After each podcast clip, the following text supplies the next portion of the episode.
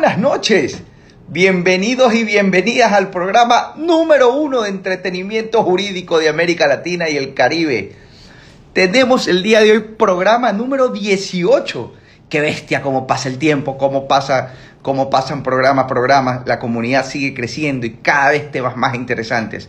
Cada vez, cada día es, es realmente sorprendente y gratificante ver cómo las personas nos escriben, tanto en los comentarios como internos, a, hacernos consultas bravísimos porque se equivocan en, el, en, el, en, las, en las trivias que hacemos todos los días. Si no han hecho las trivias, los invitamos justamente a, a contestar las trivias que estamos haciendo cada día. Son preguntas como, como, las, como se dice en clase, al, son preguntas pero con malicia, directo para que se equivoquen. Eh, es increíble también ver la comunidad. Mandamos un saludo a nuestra comunidad de, Estados Unidos, sobre todo en Ohio. Sería increíble ver quién está allá. Eh, porque, por favor, si está la gente aquí conectada a Ohio, eh, que, nos, que nos deje saber, porque es increíble cómo tenemos una comunidad que está creciendo duro allá. Eh, el día de hoy tenemos un programaza. Tenemos a Dayana Cárdenas, Franklin Robles y María José López. Tenemos el tema de la reivindicación, los retos del derecho procesal y financiero en el marco de la pandemia y uso de partículas comunes y usuales en marcas. Vamos, el día de hoy ya tenemos justamente aquí a los panelistas que, que nos están solicitando unirse. Mark eh, este programa no está auspiciado por Big Money. no, realmente lamentable. Eh, mientras se hacía. Dayana, ¿cómo estamos? ¿Cómo está? Buenas noches, ¿cómo está? Hola. Hola María José. ¿Cómo estamos? Excelente. Como Esa es. Aquí nos mandan saludos. Jinson Calderón. Estamos esperando justamente a Franklin. Aquí está Franklin. Eh, si cualquier cosa, Franklin, eh, nos, nos envías un mensajito y ya te hicimos llegar la invitación ahí para que te puedas conectar. ¿Cómo estamos? Pelo nuevo, Dayana. Así me dicen y graciosamente es al natural. Qué bien. Mira, ve, yo hoy, el día de hoy tengo camisa negra y no, pero sin el caballo para que no me moleste. Franklin, ¿cómo estamos? Hola, ¿qué tal? Buenas noches. Buenas noches, ¿cómo, cómo está? ¿Cómo estamos? Gusto. ¿Desde dónde nos saluda, Franklin? Desde Quito, desde Quito, mucho gusto. ¿Dónde están ustedes? Qué bien. Aquí, yo desde Quevedo, desde las instalaciones de Big Money, Dayana Cárdenas desde Guayaquil y María José López. No, mentira. Nos mandan saludos aquí. Katy Robles. Cuarto panelista que tenemos desde Quito, te cuento, Franklin. Ah, qué bueno. Sí, sí, están advertidos. Tienen que Sí. aparecer.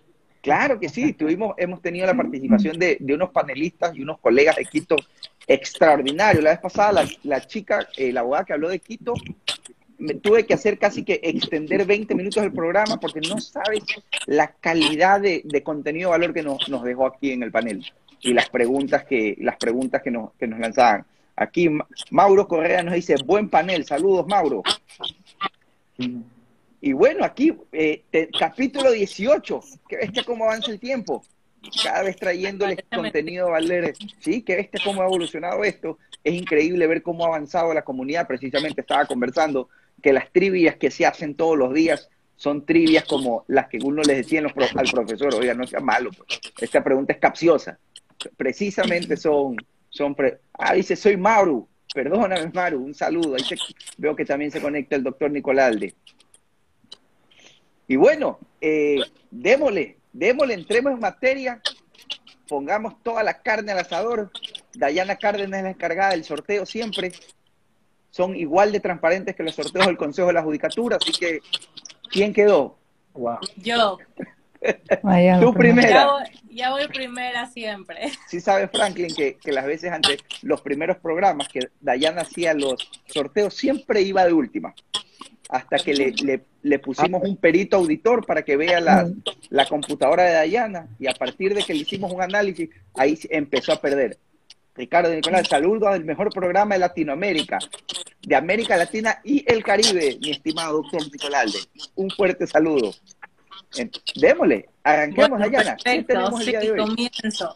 El, el tema que eh, voy a tratar es sobre la reivindicación. Disculpe que como una poquita. Espérame. Por favor. Eduardito, asistir. Eduardito es el hijo de Dayana, es su asistente Ya. técnico. Así es. Eh, la reivindicación, bueno, este es un medio de defensa jurídica de la propiedad. Como sabemos, la propiedad la podemos defender de diversas formas. La que voy a tratar es la vía civil, pero también existen este, medidas penales para recuperar la propiedad cuando se encuadra en ciertos, en ciertos tipos, ¿no? En este caso, la reivindicación, como conocemos, es una acción que de manera general tiene la, la finalidad de que el propietario recupere la posesión de ese bien que ha, que ha perdido porque un tercero ingresó a este. Esa es la, Perdón, la perdóname que te general. interrumpa, Dayana. Aquí Jinson me dice, no se escucha. Ahí No sé si podemos. Eduardito, por favor. Y María José Franklin, por último, si podemos ayudar silenciando el, el micrófono. Igual si tienen algún comentario, duda, queja de Dayana, inmediatamente lo desactivamos y, y, y- y preguntamos cualquier cosa. Y a la audiencia se les recuerda una vez más que de 7 a 8 todas las preguntas son totalmente gratis. Ya A ver. 801 ya eso es consulta. Ahí eso me ya será escuchan. cobrado. Ahí Maru sí. dice, sí se escucha por acá. Entonces yo creo, Jinson, que lo que pasa es que tienes que, tienes que arreglar ese auricular. y ya moví todo yo. Bueno, este, a ver, retomando. Esa es la definición general que todos conocemos, que nos brindan, pero voy a hacer pequeñas precisiones. La, igual la reivindicación es un tema muy profundo. eh, sería pretencioso de mi parte querer en 20 minutos abordar mucho. Quiero de manera general dar ciertos parámetros que considero importantes y conversarles un, un caso como, como siempre lo hacemos, ¿no? Eh, ¿Quiénes pueden iniciar esta acción de reivindicación? Claro está quien tiene eh, la, la propiedad, la propiedad plena, también quien la tiene nuda por haber este, otorgado en usufructo, por ejemplo, también quien tiene la propiedad fiduciaria. Adicionalmente, por una acción que nos viene este, desde el derecho romano, la acción publiciana, puede iniciar esta acción el poseedor regular que ha perdido esta posesión y que ya se encontraba en camino de adquirir por prescripción.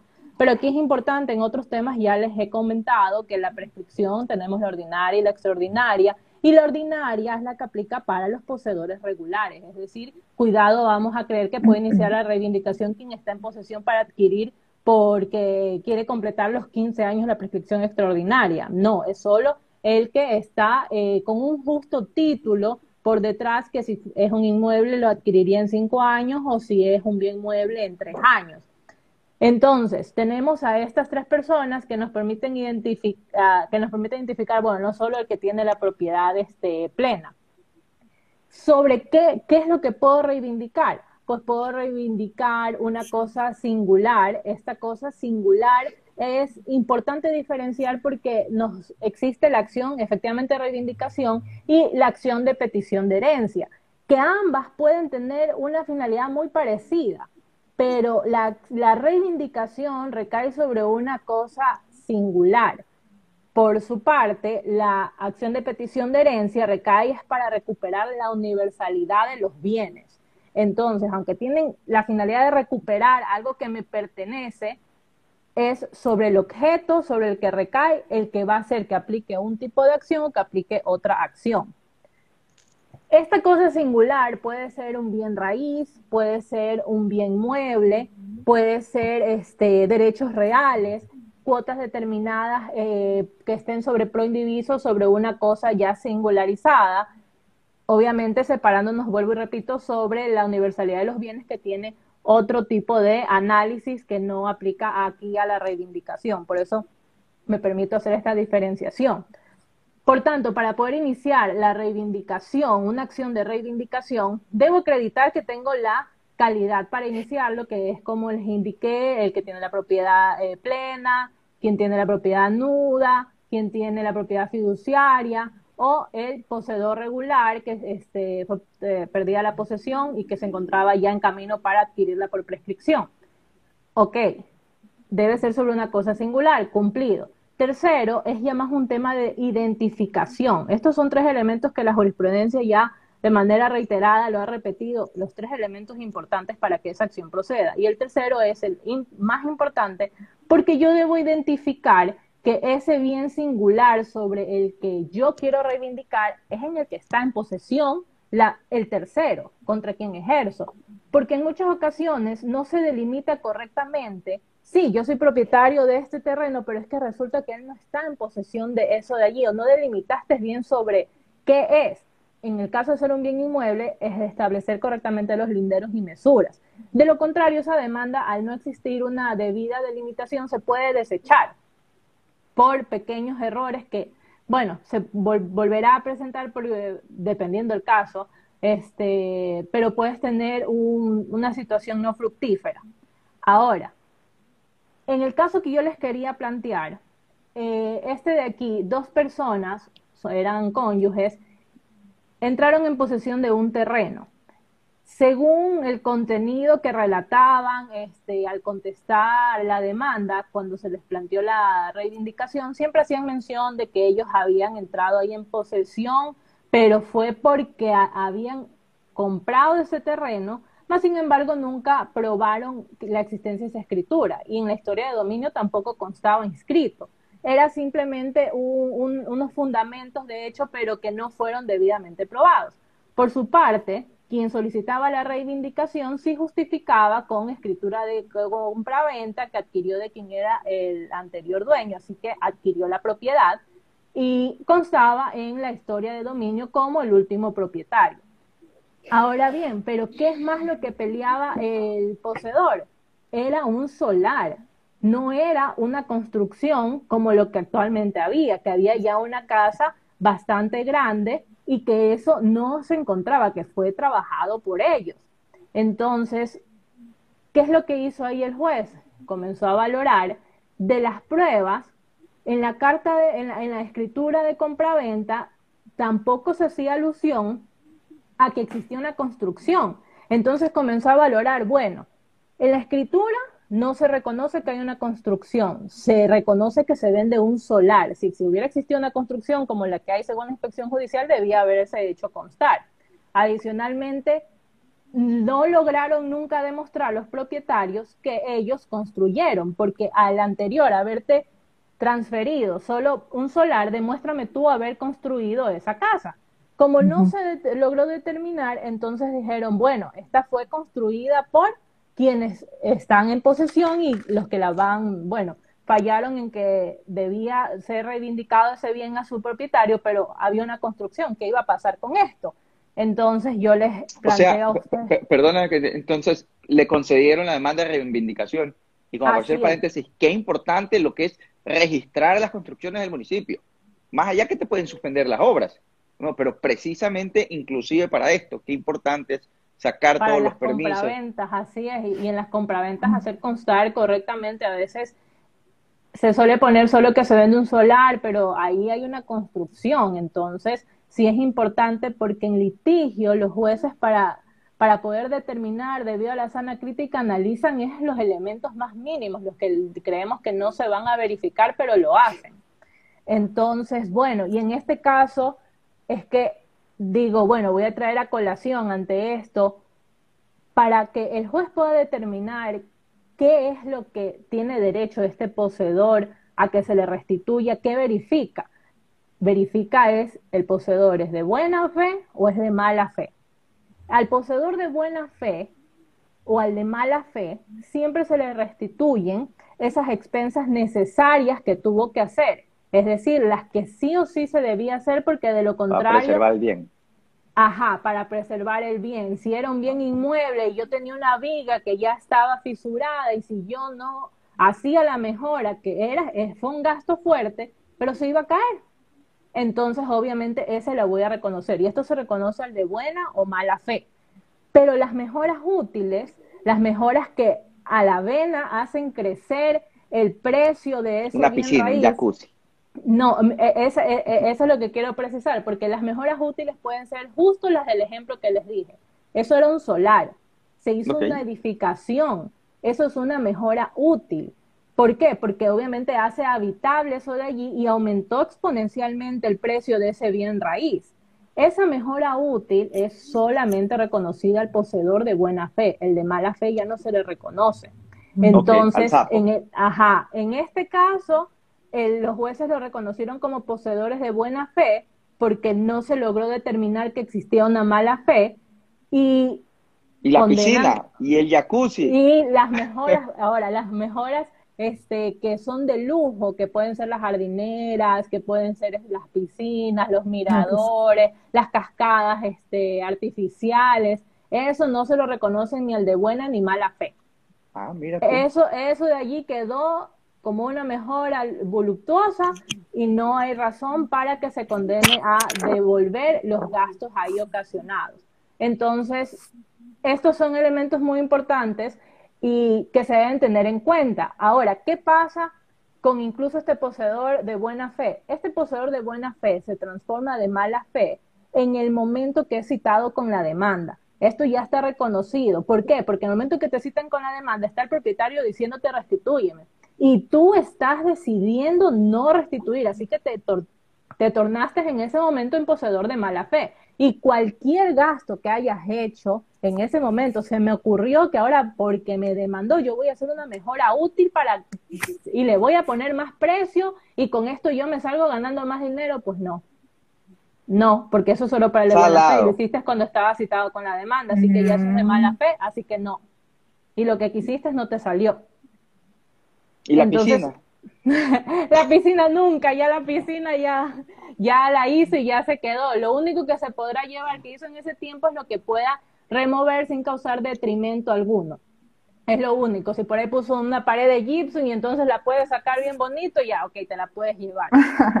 Está conectado aquí el dueño de un 800 piscina, ya que, que anoche bien el tema. Oye, tengo algunas ah, preguntas. Eh, Natalie dice, ¿cuánto tiempo, ¿en cuánto tiempo prescribe la, la, la reivindicación? Tú la puedes iniciar. La, la, situación es que si lo haces después de haber pasado 15 años, te pueden reconvenir con una prescripción adquisitiva de dominio y entonces si se con, si se obviamente se logran probar todos los elementos de la prescripción, ya esa persona va a lograr que sea fructífera su demanda de prescripción adquisitiva de dominio y tu reivindicación ya no procedería. Entonces, no es que hay un tiempo, sino que vas a tener ese riesgo siempre es importante iniciarla en el momento que sabes que hay una persona allí, un tercero en posesión de tu bien. Osvaldo Velázquez, ¿cuánto tiempo tengo para iniciar una demanda de reivindicación? Creo que estamos contestada. Natalie, ¿cuáles son los requisitos para la reivindicación? Ya, los requisitos para la reivindicación, como les había indicado en inicio, son los tres. Verificar el actor, es decir, el que tiene la propiedad plena, este, o la que tiene, el que tiene propiedad nuda, propiedad fiduciaria, o el, o el caso que les planteé, que es este el poseedor regular que ha perdido la posesión y que estaba presto para adquirir por prescripción. Analizar quién es el legítimo contradictor, es decir, el poseedor, que sea una cosa singular, y finalmente identificar correctamente en la demanda qué es lo que pretendes reivindicar. Excelente. Francisco Aguilar, saludos, doctor Robles. Qué bestia, Franklin, usted ha traído, vea, ha traído barra propia. Sí, sí, sí, hicimos un esfuercito ahí, libre y voluntario, pero. Qué bien, qué bien. Aquí se unió, estoy viendo toda la gente que se nos está viendo, dice Ernest Francois, buenas noches, saludos desde Guayaquil. Saludos, Ernest. Y entonces, Dayana. Bueno, entonces, Exactamente, ese es mi tema. Como les comenté, traía es para darles pequeña información. La reivindicación es muy profunda y muchos elementos. ¿Ves? Tenemos otra más de la barra. Clara Bolivia. Aplausos, doctor Robles. Aquí Jean Paul nos pregunta, ¿cuáles son los títulos que se le da a una persona la calidad de poseedor de buena fe? Ya. La ley prevé como justo título, por ejemplo, la compraventa de cosa ajena está permitida por nuestra legislación. Me puede vender a alguien que no es el verdadero propietario, pero yo por algún error considero que sí, entonces yo tengo un justo título.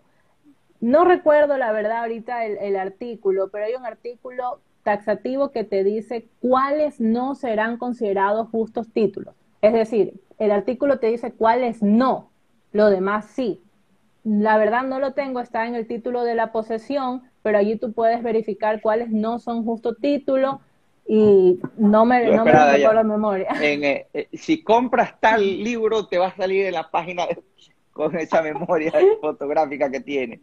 Aquí nos dice Clara Bolivia, Blauso, doctor Robles, Carlos Montalbán, doctor Franklin, usted es el próximo alcalde de Quito.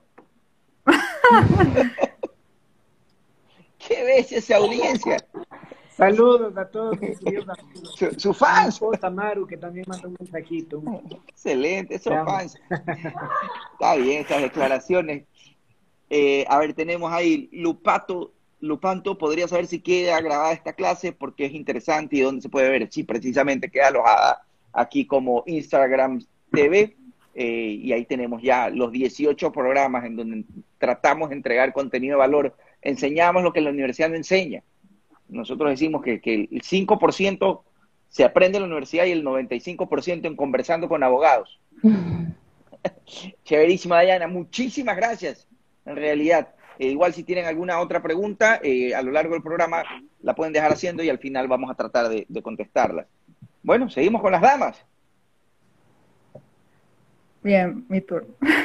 Bueno, el día de hoy he traído como tema el uso de partículas comunes o de uso general en, el- en las marcas. Sabemos que las marcas constituyen cualquier signo que distingue a productos o servicios, ¿ya? Big Pero money. tienen justamente, pero contienen Sería bueno justamente saber si esa está registrado o no está registrada en el Senadi, Big Money. Habría que hacer la búsqueda fonética. Perdón. Démosle. Entonces, justamente una marca tiene ese fin. De darle distinción a un producto o servicio en el mercado. Justamente, esta es una eh, prohibición absoluta el registro de marcas que carecen de distintividad. Pero la persona que quiere registrar una marca, en su marca puede, si es de- denominativa o mixta, pero va a usar este, alguna, algún signo denominativo, puede usar cualquier palabra, cualquier lexema, cualquier prefijo, sufijo, cualquier palabra. Pero hay que considerar que hay palabras que son de uso común, ¿de acuerdo? Entonces, hay palabras, y traigo como ejemplo el tema de las marcas que se registran en el, vamos a decirle, en el sector farmacéutico. Ya hay palabras que o son descriptivas o son evocativas porque, bueno, se refieren a las cualidades del producto o a sus componentes, a su uso terapéutico, etcétera. Entonces, allí es cuando es la partícula o la palabra que, de la que se va a valer la marca se convierte, se puede convertir, o ya es, mejor dicho, de uso común o general para este tipo de productos, en el caso particular del cual estoy hablando. Pero bueno, previo a pasar al tema eh, específico, les decía entonces que la marca debe cumplir con la función de, distin de distinción. Cuando uno va a hacer un cotejo de marcas, una de las reglas que hay que considerar es que hay que valorar o hacer este, este cotejo marcario en su conjunto. Es decir, yo tengo aquí mi marca ABC y, por ejemplo, acá tengo la otra marca AB. Yo tengo que ver el conjunto ABC, si es una marca este, denominativa, mixta, solo gráfica, qué predomina más y ver las semejanzas entre las dos, pero ver el conjunto. Hay, este, cuando uno va a registrar una marca, puede ser que en el momento, en la etapa donde se puede presentar la oposición, aparezca una persona, una compañía que dice, a ver, yo me estoy oponiendo al registro de tu marca porque mi marca tiene la partícula AB y tu marca es XYZ123AB. Ejemplo. Entonces, solo nos fijamos en el AB, pero en realidad hay que valorar el conjunto. ¿Ya? Esta es una de las reglas, entre otras. Y el asunto es que cuando una persona utiliza una partícula de uso común o una partícula general en las marcas, si no se acompaña de, otros elementos que la hagan eh, distintiva, además de perder su función, es una partícula, o sea, una marca que se vuelve débil. Si solo utilizo una marca, un, perdón, una partícula que es general o de uso común, por sí no es registrable. Si la acompaño de otros elementos, podría llegar a, tener esa fuerza de distinción, no obstante, podría llegar también a ser una marca débil. Entonces, esto es justamente eh, por lo cual bueno, no siempre, pero a veces suelen haber las oposiciones porque utilizan palabras comunes que, por ejemplo, santa o santo, que agua o la palabra en inglés brand para referirse a marca en español. Entonces son términos que puede ser en una clase de productos o servicios son comunes o generales o también en otras clases de productos también son comunes o generales. Cuando yo uso una, una partícula de uso común, vale la redundancia, o general, debo sí, de por sí, usando consejo, acompañarla de otros elementos que hagan distintiva mi marca. Pero cuando hay una posición, la regla que les comenté es que debemos valorar el conjunto, no solo la partícula que aparentemente que es de general o de uso común. Les voy a poner un ejemplo. Yo cuando, pero cuando escucho, perdón, cuando escucho partícula imagino un microbio, una o sea, No, no es una partícula, o sea, es para, bueno, ya he hablado con tecnicismo, pero en realidad me refiero a, pues, es que puede ser, eh, no puede ser una palabra o puede ser eh, incluso un prefijo, puede ser la unión de dos vocales, ya, por eso yo le digo partícula, pero vamos a decir palabra ya. Bueno, entonces el ejemplo que les iba, les iba a poner. Supongamos que mi marca es mm, ABC 123 Santa y yo quiero registrarla. Entonces está en proceso de registro. Llega el, el momento en el que se pueden presentar oposiciones y viene una compañía que ya tiene una marca registrada que se llama, vamos a ponerle la marca Ah, mesas santas. Ejemplo, mesas X santas. ¿Ya? Y me dice, a ver, no, me, estoy, me opongo porque tu marca es, A, ¿qué les dije? ABC123 Santa y la mía es mesas X santas. Entonces, tú utilizas la palabra santa y yo utilizo la palabra santas. Y yo en, mi, en, la, en la oposición, ¿no? Bien fundamentada, hago el cotejo marcario. A ver, se parece en el aspecto fonético, se parece en el aspecto ortográfico, se parece en el aspecto, o bueno, tal vez no, pero digamos que se parece en el aspecto gráfico, en el aspecto visual, porque se pronuncia igual, tiene casi la misma longitud de palabras, e, evocan la misma idea, ¿no? El, lo que es el aspecto ideológico. Entonces me pongo, me pongo y pido a la, en este caso al, al Senadi que no se registre esa marca.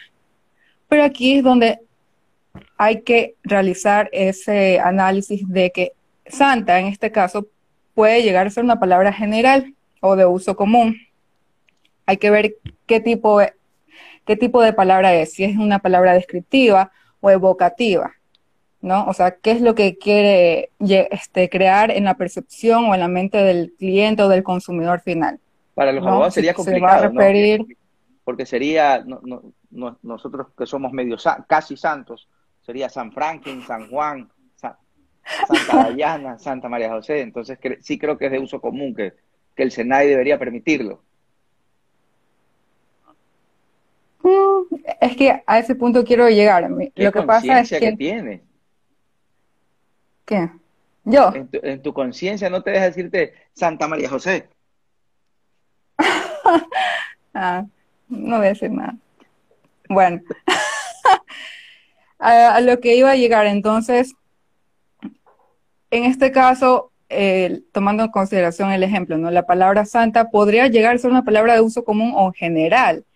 Entonces, el hecho de que la compañía opositora tenga registrada la marca Mesas X Santas no, te, no le impide o sea, puede ser titular de la marca y de hecho ya está registrada, pero no le impide que otros hagan uso de esa palabra que es común o general, porque justamente es eso, es una palabra genérica. Tú no eres propietario o tienes el dominio exclusivo sobre una palabra que es genérica y de uso común. Entonces, tú no puedes, este, al final, bueno, ya veremos que, cómo resolverías el, el pero en un correcto cotejo marcario, si bien es cierto, la palabra es de uso común o genérica, igual es acompañada de otros elementos que hacen distintiva a la marca. O que, bueno, que podrían llegar a ser, a, distintiva a la marca. Pero tú a mí, o sea, tú empresa B, tú no me puedes impedir que yo use la palabra santas. porque, repito, es una palabra de uso eh, común o genérica, y en este caso, como les dije, la regla es mirar el conjunto. Y de hecho, en estos casos, ese tipo de palabras queda excluida del, del, del cotejo marcario. Esa es la excepción a la regla. Vamos a, la, la, regla es, bueno, hay que ver las dos marcas en su conjunto, pero al tener palabras de este tipo, debemos excluirlas de ese cotejo marcario. Excelente, excelente. Sí. Es inclusive interesante, la abogada Padilla dice, yo también imaginaba eso, el tema de los microbios y las bacterias. No. el, el, es interesante ver, por ponerte un ejemplo, el, el mundo marcario es pero fantástico. De hecho, no sé si justamente los que están aquí conectados conocen que llegó Forbes Ecuador. Forbes, la marca de, esta marca de empresarial, de que es un, un medio de comunicación relacionado al mundo empresarial. Ahí sale, uh -huh. sale, usualmente salen los, los hombres más ricos del planeta. A nosotros Alvarito nos representa ahí en Forbes, está en la lista.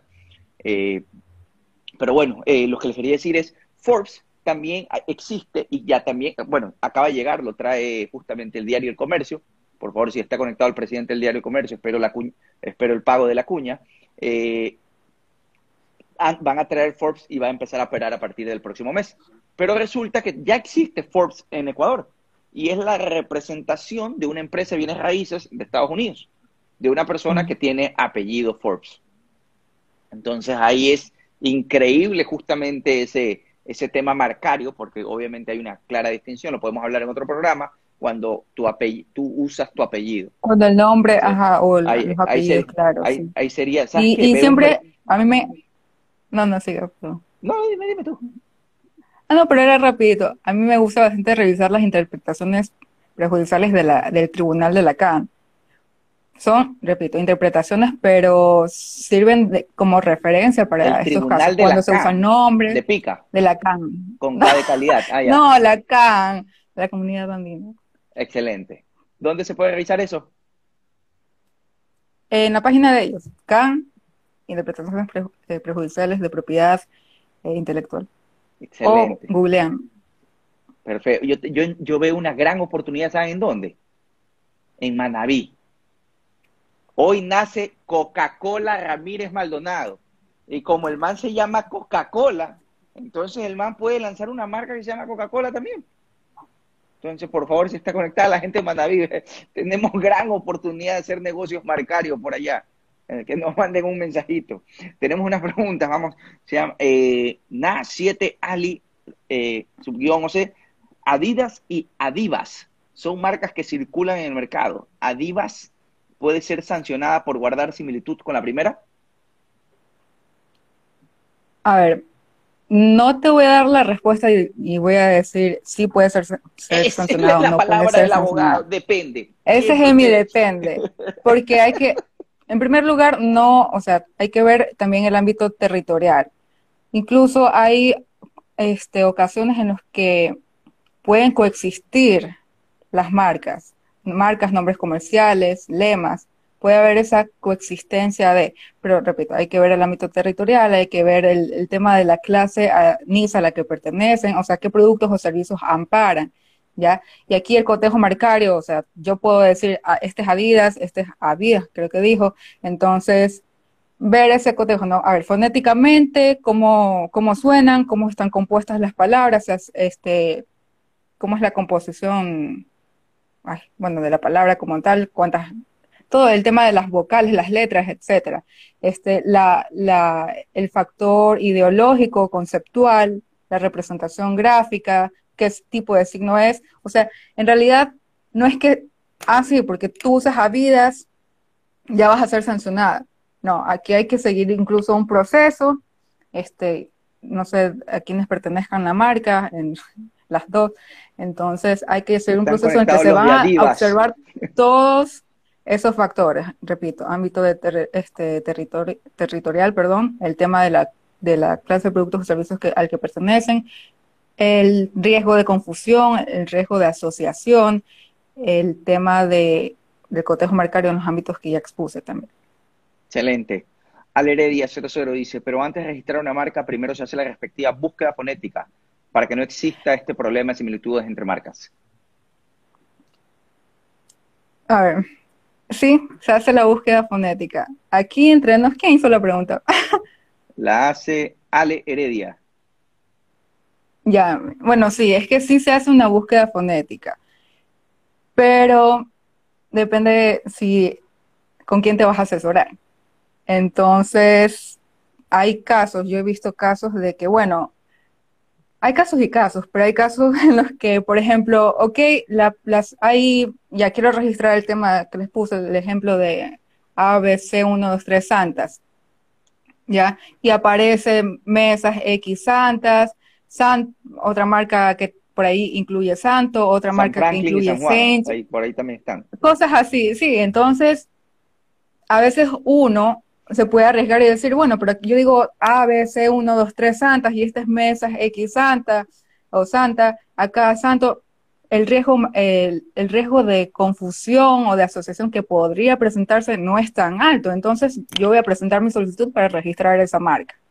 ¿Ya? Y la pelea es peleando. Y a simple vista, exacto, o sea, y hay que pelearlo, porque a simple vista puedes decir, bueno, pero es que esta es mi marca, o sea, mira el conjunto de mi marca y mira el conjunto de la tuya, ¿ya? No, no, no podría porque yo, o sea, este, privarme de registrarlo, porque en su conjunto no son, no, tal vez no se parecen, o no amparan los mismos productos o servicios, o tú estás en otro país y yo estoy por acá, etcétera. Entonces, por eso uno a veces, bueno, le va con el registro, pero aún así aparecen estas eh, oposiciones en las que por esa palabrita, justo por, es, eh, por eso he traído este tema al, al programa, porque por palabras que son comunes, por ejemplo, el tema de santas o santa, este, eh, por eso es que se presentan oposiciones y hacen a veces un mal este, cotejo marcario porque solo se enfocan en esa palabra, cuando esa palabra, por una parte, debe ser exclu- excluida del cotejo marcario y no, y deben reconocer qué representa la palabra, o sea, es una palabra, si es genérica, usual, este, si es descriptiva o evocativa, como les estaba diciendo, entonces, a pesar de la búsqueda fonética que se puede realizar, Incluso por una palabrita pueden aparecer las oposiciones. Igual, registres lo que registres, el que quiera presentar oposición lo hará. Solo hay que soportarlo bien. Hay que, ajá, pelearlo. Luis. Zambrano nos dice, buena inquietud, NAS 7 Halley, la comparto. Jean Paul, o sea que no puedo ponerle a, a mi marca The Big Money. Habría que hacer una O sea que no puedo poner mercado. Hay que hacer, ahí sí hay que hacer la búsqueda fonética. O después te asocian con, con el real y Hoy día, hoy, hoy día allanaron, encontraron 150 mil dólares en Napo. Se presume que, Mm. que es de la, de la mismo círculo de, de empresarios visionarios. Eh, Juan José Robles dice, ¿qué pasa en los casos de vulgarización de marca?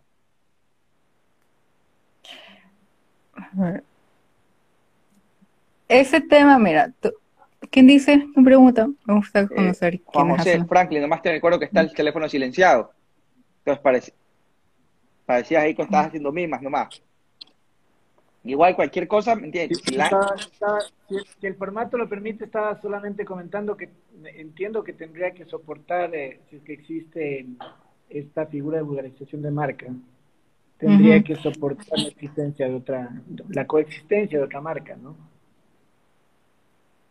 Ese sí es un tema que tengo que revisar. No puedo, la verdad, ahorita emitir un criterio sin, o sea, tengo que Siguiente programa. Podría igual, ajá, eso iba a decir, el siguiente programa. Démosle. Tenemos a que seguramente Entonces, estaré el Juan siguiente. José, Juan José, ya te- es que Juan José Me has dado es una tema, forma- Juan José, Es una forma de, co- es una forma de con- tenerte conectado para el próximo programa y que el algoritmo nos premie. Alex Zambrano 7, tenemos propiedad intelectual, dice Jean Paul, dice, se nos, se nos ríe. Meli GCM dice, ¿qué problemas tendría si existen dos estudios jurídicos con el mismo apellido? Precisamente, apellido. ahí precisamente estábamos hablando O que sea, la ley te permite ajá. utilizar tu apellido. Y una parte, o, o sea, un punto es el tema de los apellidos o nombres como marcas. Otro punto es que no logro distinguir. Entiendo que podría tratarse de marcas, pero a lo mejor no son marcas, sino solo razones sociales. O son nombres comerciales, incluso. tenemos aquí Nati 7. ¿Podría repetir la página que nos mencionaba, doctora? Es, a ver, déjame ver si se las busco. Hasta mientras Juan José Robles, no hay problema, muchísimas gracias, quedo atento, excelente programa, muchas gracias. Tocayo, también soy, soy también Juan José, ya sería para el programa diciendo ya está agendado.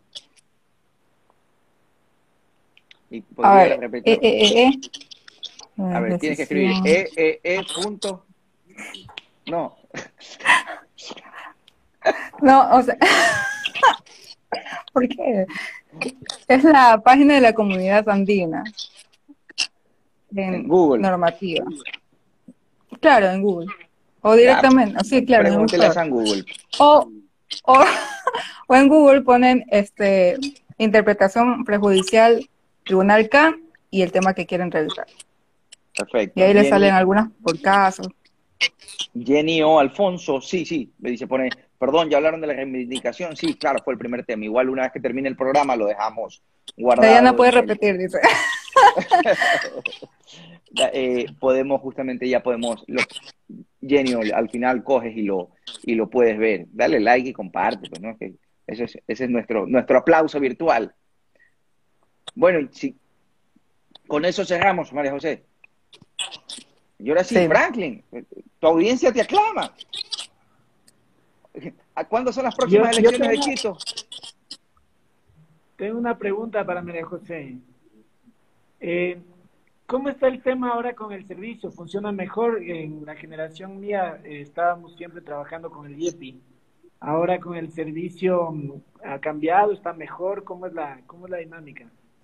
La cara de Diana lo dice todo, la verdad, no.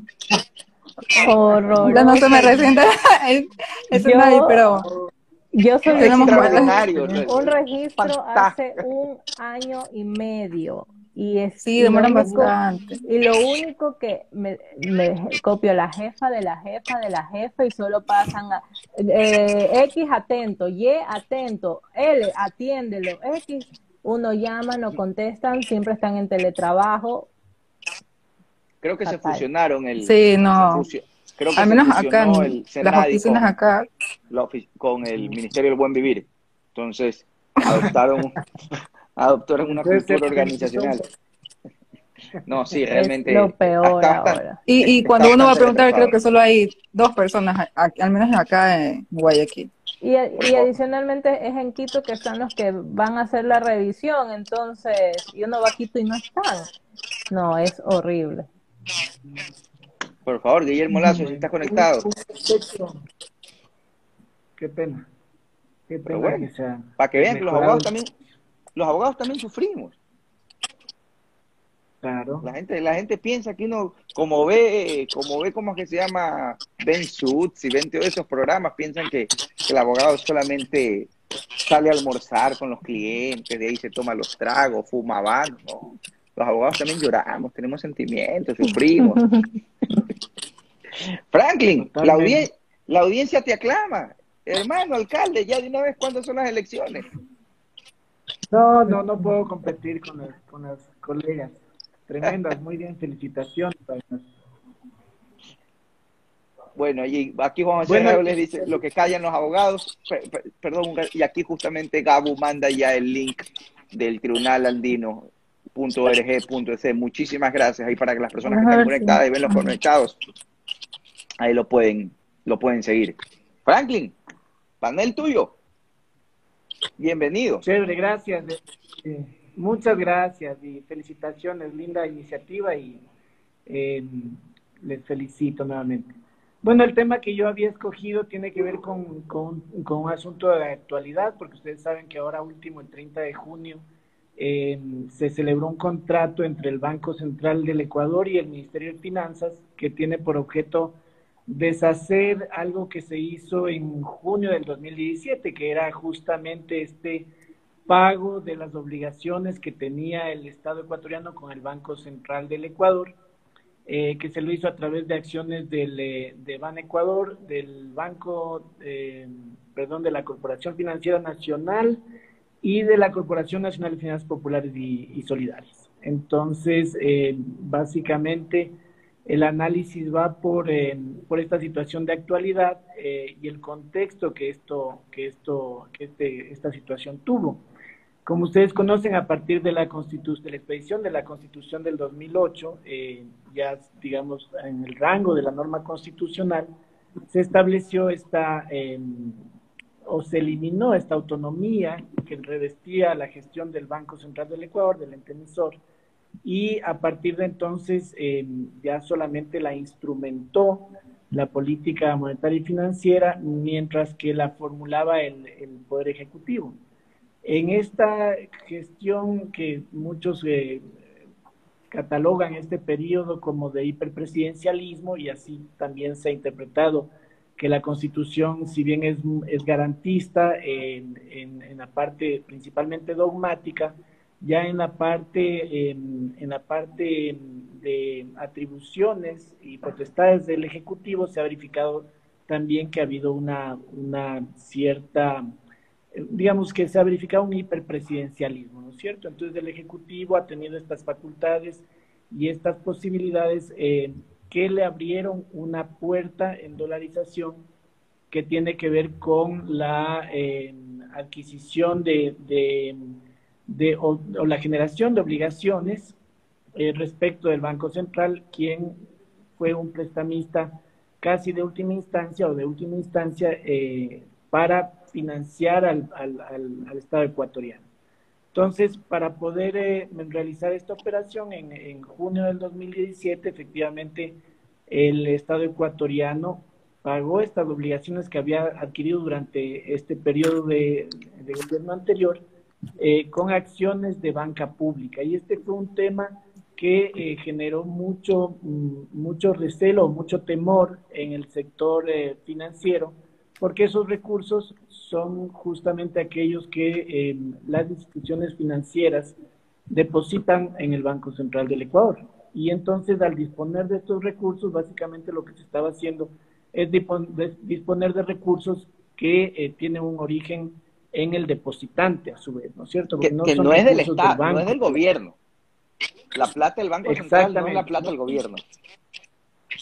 Exactamente, ni los recursos que depositan los bancos son exclusivamente los bancos, son finalmente recursos de los depositantes.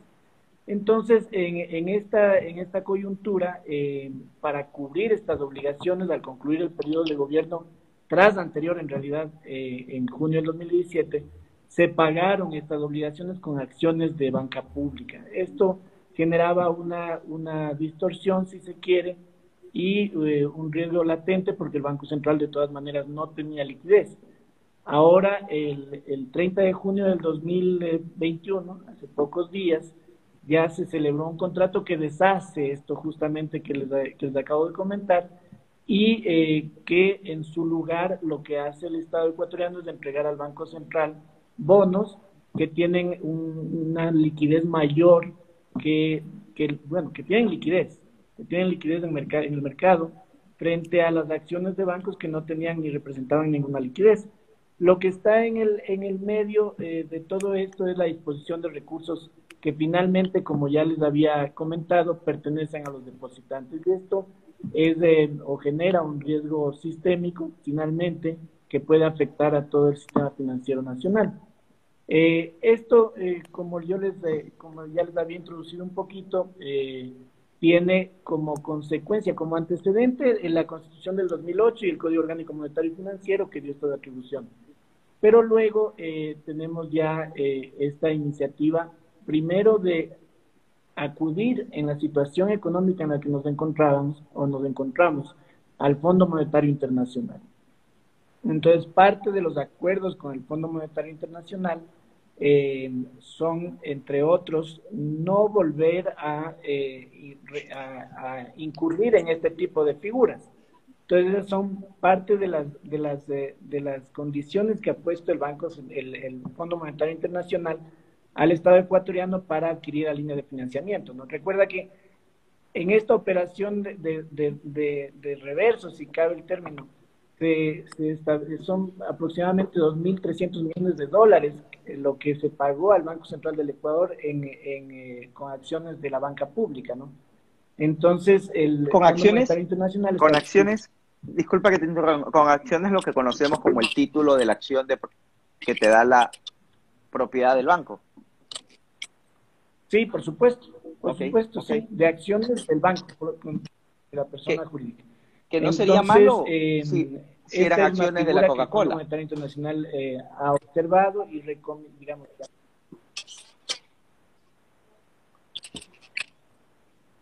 Claro, el, el asunto es que no, no representa liquidez de ninguna manera, es una forma de, ha sido una maniobra, vaya, del Estado ecuatoriano de honrar una obligación sin honrarla, porque básicamente eso es lo que ha sucedido.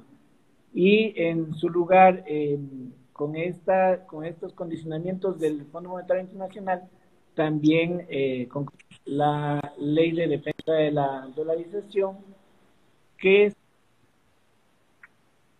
establece, entre otras, eh, entre otras disposiciones de esta transitoria, que tiene que ver con la devolución de estas acciones. Es decir, lo que sucedió el 30 de junio del 2021 es parte del cumplimiento de la ley de defensa de la organización. Entonces, ha sido muy, digamos, muchos sectores eh, han reconocido la, la importancia de, estas, de esta disposición porque brinda cierta estabilidad eh, al, sistema financiero nacional, garantía de que no se van a utilizar estos recursos. Eh, también, por supuesto, hay, hay sectores que critican o que observan también que el Estado se adecue a los, a los, a los condicionamientos del Fondo Monetario Internacional, pero en realidad, en mi criterio, dado que el, Fondo Monetario Internacional sí es una, un prestamista de última instancia, eh, y en la situación económica en la que nos encontramos en pandemia eh, y con todo lo que eso conlleva, yo creo que es una, no tenemos otra alternativa tampoco. Y eh, mucho se ha dicho también de que las condiciones del Fondo Monetario Internacional son muy rígidas o fueron, y siempre se ha señalado que tal vez ha sido un, digamos, una camisa de fuerza, pero tal vez eso era mucho más común eh, en periodos anteriores, cuando, cuando, digamos, no había inclusive algún nivel de competencia en este nivel de financiamiento. Pero hoy en día yo creo que el Fondo Monetario Internacional realiza ya otro tipo de, valoraciones eh, y es justamente lo que ha sucedido, digamos, un poco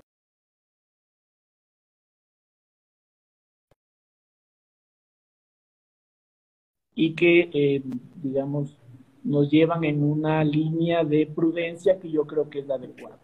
Entonces, eh, un poco recordando lo que, lo que sucedió en, en, en este periodo de gobierno tras anterior, eh, por ejemplo, con los fondos de pensiones que se formaron en algunas entidades públicas de, que nacieron como compañías, por ejemplo, como compañías, como sociedades anónimas, y que garantizaban a sus empleados, los funcionarios, la jubilación. Bueno, todos esos fondos, como recordarán, se, se, mm, fueron administrados por el Banco del IES eh, y eh, dejaron de ser administrados por sus constituyentes. Y eso, digamos, ya era una arbitrariedad que generaba eh, el incumplimiento o, o, digamos, un poco también de preocupación en los, en los beneficiarios, ¿no? y finalmente esos recursos eh, tienden a ser utilizados.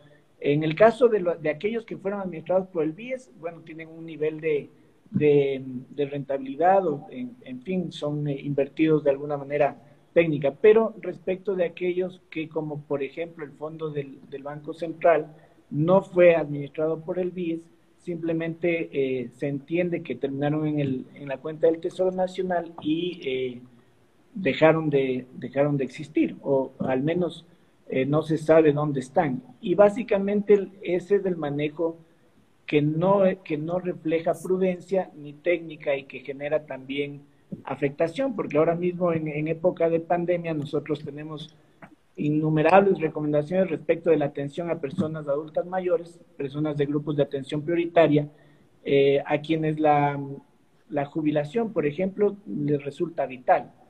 Y esta es una enseñanza que, eh, digamos, en política pública se debe aprender y la ciudadanía también debe un poco empoderarse de estos, de estos conceptos para insistir en que, digamos, no se, no se incurra en estos manejos, ¿no? Siempre la, la, política pública que está solo en dar eh, o en el gasto, normalmente tiene una contraparte que después se, se verifica en, en necesidad de recursos, ¿no? Que es justamente lo que nos pasó. Aquí Juan José Robles nos pregunta, ¿cuál es la función del Banco Central en un país que no cuenta con moneda propia?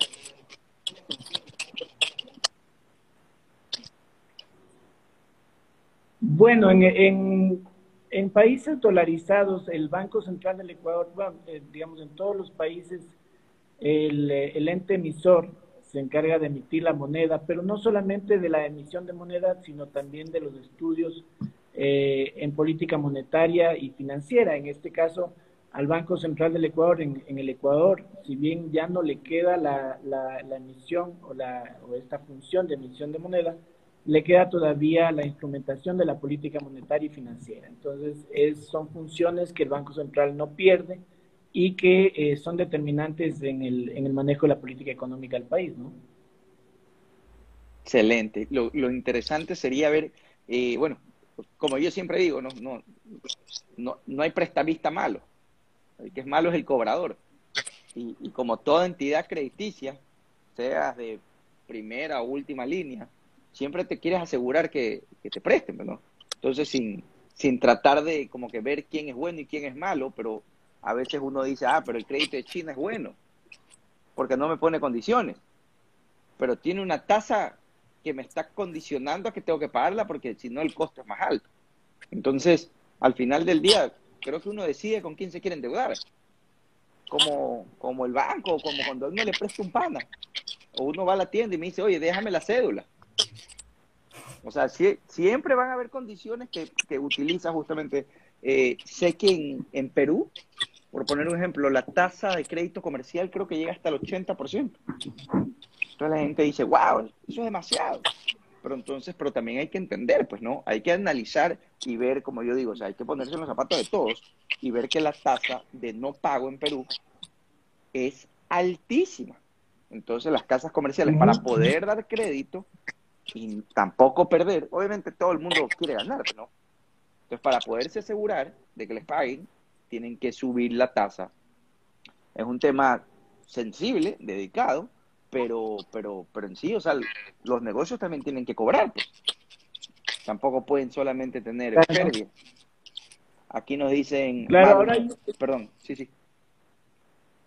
Sí, hay justamente una, una mm, esta obra de Yamil Mawad, que ahora a los 20 años ha, vuelto al, escenario y que, bueno, da un poco la verdad desde su punto de vista, ¿no? Es un poco su verdad, mejor dicho, y eh, también reclama un poco en, esta, en, en, estos momentos la, todo lo que tiene que ver con la reivindicación de la dolarización y temas por el estilo. Y él él plantea esta realidad del, del, momento en el que nos encontramos en 1998 y 99 con un Fondo Monetario Internacional. Hay que recordar siempre que el, el Fondo Monetario Internacional es un prestamista de última instancia, ¿no? Entonces no es, no es un ente al que vamos a acudir en cualquier eh, circunstancia, sino cuando ya no tenemos más alternativas. Esa es la, la función del Fondo Monetario Internacional.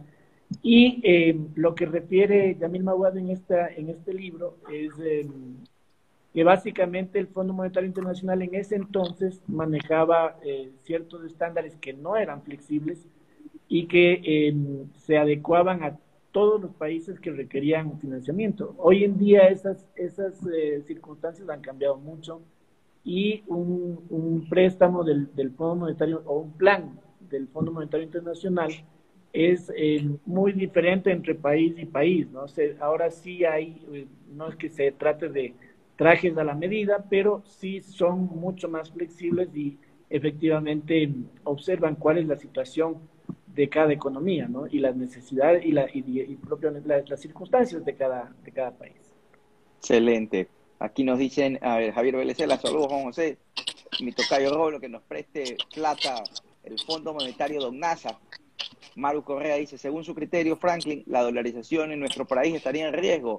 Pregunta polémica. Franklin, esto queda grabado. Pero puedes decir lo que sea, aquí no hay clausura.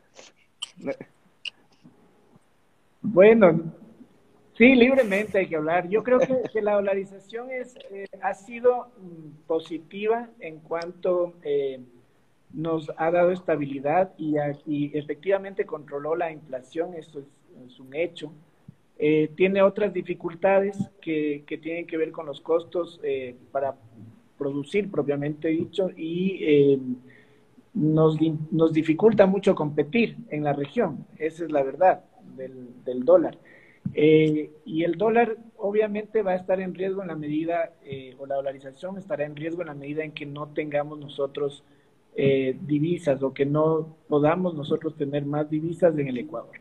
Es decir, si no exportamos, va a ser muy difícil a, largo plazo que, o de cualquier manera, bueno, puede ser exportaciones, remesas, en fin, de, algunas, de, algún tip, de algunos tipos, pero eso es fundamental para sostener la dolarización eh, y por lo tanto dependerá mucho de, que, de, cuánto nos industrialicemos, si es que cabe industrialización, en fin, de cuánto podamos exportar para sostener este, este sistema monetario que nos da resultado bastante, eh, yo creería que es muy beneficioso en términos generales haciendo el balance. Excelente. Sería, sería interesante revisar lo que está pasando en El Salvador, ¿no? Entiendo que ha habido una pequeña fricción entre el gobierno del Salvador con, el FMI a, raíz de la, del cambio de moneda, de, bueno, el cambio de moneda de curso legal en, El Salvador, que ahora está el, la criptomoneda, el, sobre todo el Bitcoin. Entonces, sería, sería interesante ver que ese debate que hay detrás y ver si hay la oportunidad de hacer Don NASA Coin aquí, la moneda de curso legal en el Ecuador. Sí, y es muy interesante porque en el Ecuador, por ejemplo, esta no es una alternativa desde el ente de control. O sea, la Superintendencia de Bancos eh, ha publicado de manera insistente que esta no es una, es una, una medida de cambio y que por lo tanto no se reconoce en el Ecuador. Ahora, la pregunta siempre va a ser, en, el, en los, en, digamos, en, un mundo globalizado y, dominado por, las, por los medios informáticos y redes sociales que tienen sus propios medios de pago, eh, ¿qué tanto se puede resistir una economía, o, en este caso el Ecuador, al, al ingreso de, estos medios de pago ¿no? en el mercado? Y eso es un poco ya depende mucho del uso que da la gente y de la confianza, porque básicamente un medio de pago o cualquier, eh, digamos, moneda tiene respaldo cuando tiene confianza. Si no existe confianza, finalmente no, no funciona nomás. Totalmente de acuerdo. Lo interesante es que, que lo que está, está estudiando un poco el tema de, del Salvador y que ellos tienen obviamente obligaciones pendientes con, con el Fondo Monetario Internacional y con el Banco Mundial, y dentro del estatuto, el Banco Mundial establece que ellos tienen la obligación de aceptar el pago de los créditos concedidos en las monedas de curso legal de los países. Mm. Y al El Salvador haber cambiado su moneda de curso legal, estarían ellos en la obligación de aceptar el pago con, con, criptomonedas, en este caso con Bitcoin. Es un debate pero fantástico que, que se abre ahí realmente porque ya, ya no solamente estamos incluyendo lo privado, que he visto que en Estados Unidos, en Miami, se vendió una casa de, de 8 millones de dólares a través de Bitcoin, eh, hace tres programas lo, lo, tocamos aquí, pero ahora sí ya no, ya no estamos metiendo lo público. Entonces, y ya Estados Unidos hizo un remate de, criptomonedas incautadas, es decir, ya el Estado vendiendo activos digitales. No, es una cosa que, que, sería interesante ver cómo va a ir inmiscuyéndose, así no queramos, o, así, o el, el, ¿cómo se llama? El, los activos digitales a través al tema ya de los, del tema de la, se podría decir, de la, de la economía mundial. Tenemos aquí Gabu MB, estimado doctor, en la línea de mantener divisas en el país, ¿qué tan peligroso sería eliminar el impuesto a salida de divisas? Bueno, en, en estos temas que, que, tienen una connotación más de, política económica y, a veces también ideológica, hay que reconocer que hay dos puntos de vista, ¿no es cierto? Entonces tenemos personas que sí eh, valoran la eliminación del impuesto a la salida de divisas, eh, argumentando que puede ser un atractivo para, una, para un inversionista saber que no, que no tiene que destinar un valor a, ese impuesto cuando debe, cuando debe sacar su dinero. Eh, y, otros, y otros tantos consideran que, eh, por el contrario, con el impuesto a la salida de divisas se garantiza que, que esos recursos, una vez que han ingresado al Ecuador, ya no salgan. Yo creo que se debe estar en el justo, en el justo medio y, depende mucho de cuál sea la proyección que se tiene. Si se busca inversiones eh, de una manera agresiva, yo estoy seguro que, es posible que sea una, un atractivo saber que cuando debas de retirar tu inversión no vas a tener un, un valor adicional que, que, que, digamos, descontar de tu ganancia. Eh, pero finalmente es un, es un tema que también genera mucha polémica y, y hay dos posturas eh, ideológicas que, que, disputan mucho este espacio. Y eh, como ustedes bien saben, la, la digamos, el término de derecha, son mucho más, eh, están muy, muy propensos a eliminar toda clase de, de, de impuesto o, o, al mínimo posible al menos, y en cambio en la otra postura se ve mucho más esa, ese ímpetu de, de tributar, ¿no? De establecer tributos en, en este sentido. Yo creo que yo creo que puede ser atractivo. Eh, más o menos eh, estamos hablando entre 800 y 1000 millones que recoge este impuesto. La otra vez tuve la oportunidad de estar en un foro de, en donde precisamente hablaban de este tema y decían que, que, a finales de año quieren, quieren ya comprometerse, así sea bajarle un medio por ciento para que vean la voluntad que tiene el gobierno ecuatoriano de bajar este impuesto, pero que no, no es tan fácil actualmente por el déficit fiscal que tienen, no es tan fácil hacerlo de la noche a la mañana, tirarlo a cero, pero que sí quieren dar una muestra de buena fe, al menos dándolo en 0,5 durante este año, como Insight. Oli Paddy nos saluda desde Estados Unidos. Estuvo aquí ella justamente, panelista en pro programas anteriores, hablándonos de, nos deslumbró con temas fideicomisos ahí. Nos dice, a ver, excelente intervención, un futuro tema podría ser las funciones, estructuras e hijos del Banco Central del Ecuador. Claro que sí, unos temas interesantísimos para tocar aquí y sobre todo cada vez que, que, hay, que conversamos más es increíble cómo nos damos cuenta. Empezamos cuando, cuando empezamos el programa, decíamos que el 10% de lo que sirve en la vida lo aprendes en la universidad, el 90% en conversando con abogados. Y ahorita estamos en 5%, y recién vamos programa 18. A los estudiantes de derecho atiendan clases, pero cuando, cuando, cuando prendamos el programa conversando con abogados, prendan el celular. Y eso que tenemos. Así es. Franklin, muchísimas gracias. Otra vez, eh, se nos acaba el tiempo siempre. Gracias a Dios, no me... Mark Zuckerberg eh, ha visto la trayectoria de este programa, ya nos ha extendido. Antes a la hora nos cortaba, sí, pero inmediatamente tú veías a veces las fotos del programa que quedamos con unas carecas, digamos. Entonces, ella ahorita creo que, que ha visto el, el, esfuerzo que le hemos metido y el nivel de panelista que traemos, que ya nos ha permitido extendernos un poquito más. Entonces, eh, en algún momento los invitaré a hacer un, un, como sea, un programa que dure 24 horas seguidas para ver si Mark Zuckerberg nos, nos ayuda con eso y a ver cómo, cómo quedamos. Katy Robles, excelente programa, súper interesante, felicitaciones. Muchas gracias. Señores, se nos acabó el tiempo. Así es. Hasta el próximo miércoles. Tocará seguir esperando. Les pido que se... Aquí justamente la gente está felicitando. Dayana, María José, Franklin, para que se despidan de su audiencia, sobre todo Franklin, ya para que postule ya su próxima candidatura a alcalde de Quito. Eh, por favor, para que se despidan de, de su audiencia. No, Fabricio Guerrero, buenísimo. André Palau, un, ex, un gran programa, excelente panelista. Gabo, grandes ponentes, saludos desde Quito. Por favor, para que cada uno se despida, eh, ¿dónde los pueden encontrar? ¿Para qué los pueden llamar? Muchas gracias a todos, que tengan unas buenas noches y a mí me pueden encontrar en Instagram como de Cárdenas Barzola y en Twitter como de Cárdenas Barzola. A mí me pueden encontrar en LinkedIn como María José López. Yo me, yo me candidatizo siempre y cuando me acompañen eh, Juan José, este, José y Dayana, porque veo que tenemos P los tres, los, los cuatro juntos. No, no.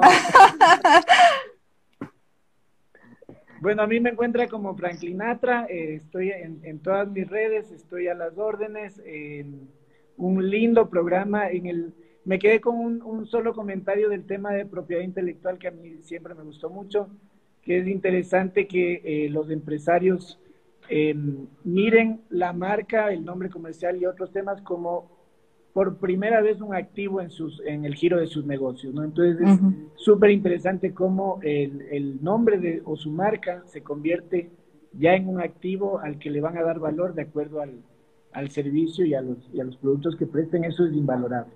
Y se lo pueden eh, pues, registrar en la contabilidad. Claro, claro, ya le puedes atribuir un valor y eso ya tiene, ya tiene digamos, un, un impacto, ¿no? Y es valorable al momento de negociar, inclusive en, en, en, en, las en acciones, en lo que usted, en lo que gusten nuestros queridos empresarios Gracias. de Guatemala. Gracias a Dios, no, Entonces, gracias a es Dios. un. Gracias a Dios el gobierno no, pa no pagó sus obligaciones con marcas. Marca Banco Central entregada, Ya. perdón, marca de la CPN entregada. Gracias a Dios no escucharon el programa. Eh, felicitaciones Franklin, Juan José Robles, saludos en Miami. Yo sabía que teníamos gente en Miami. Es increíble cómo Anchor nos da, Anchor nos da el reporte de nuestra gente. Ya, oh, aquí estoy detectando justamente. Es increíble la, la audiencia que tenemos en Estados Unidos, de verdad. Le mandamos un saludo ahí al tío Joe Biden. Katy Robles, eso. Gabrielita, Alemán, buen programa. Esperaré el siguiente. Una buena para noche para todos. Meje Ecuador, saludos a todos. Katy Robles, saludos de Bogotá. Saludos, Katy. Eh, Jorge Quintero, excelente programa. Justamente me topé ayer al doctor Quintero en, en Quito. Mauricio Guerrero nos da un aplauso y Lupato, excelente charla. Saludos desde Salinas. Qué suerte estar por allá frente al mar. A, a, toca aprender a surfear nomás. Señores, nos despedimos. Muchísimas gracias de verdad por este programa. Franklin, ¿dónde? Bueno, sí dijiste tus redes, ¿dónde te encuentran, no? Sí, Franklin Atra y en MGR, Muñoz Guerra Robles Asociados, estamos siempre a las órdenes. Excelente. Y en la lista 1 próximamente para alcalde de Quito. Muy conservadora la lista 1. Algún otro número no se ve. Es verdad. Saludos, señores. Buenas noches. Muchas Buenas gracias. noches. Buenas noches. Buenas noches.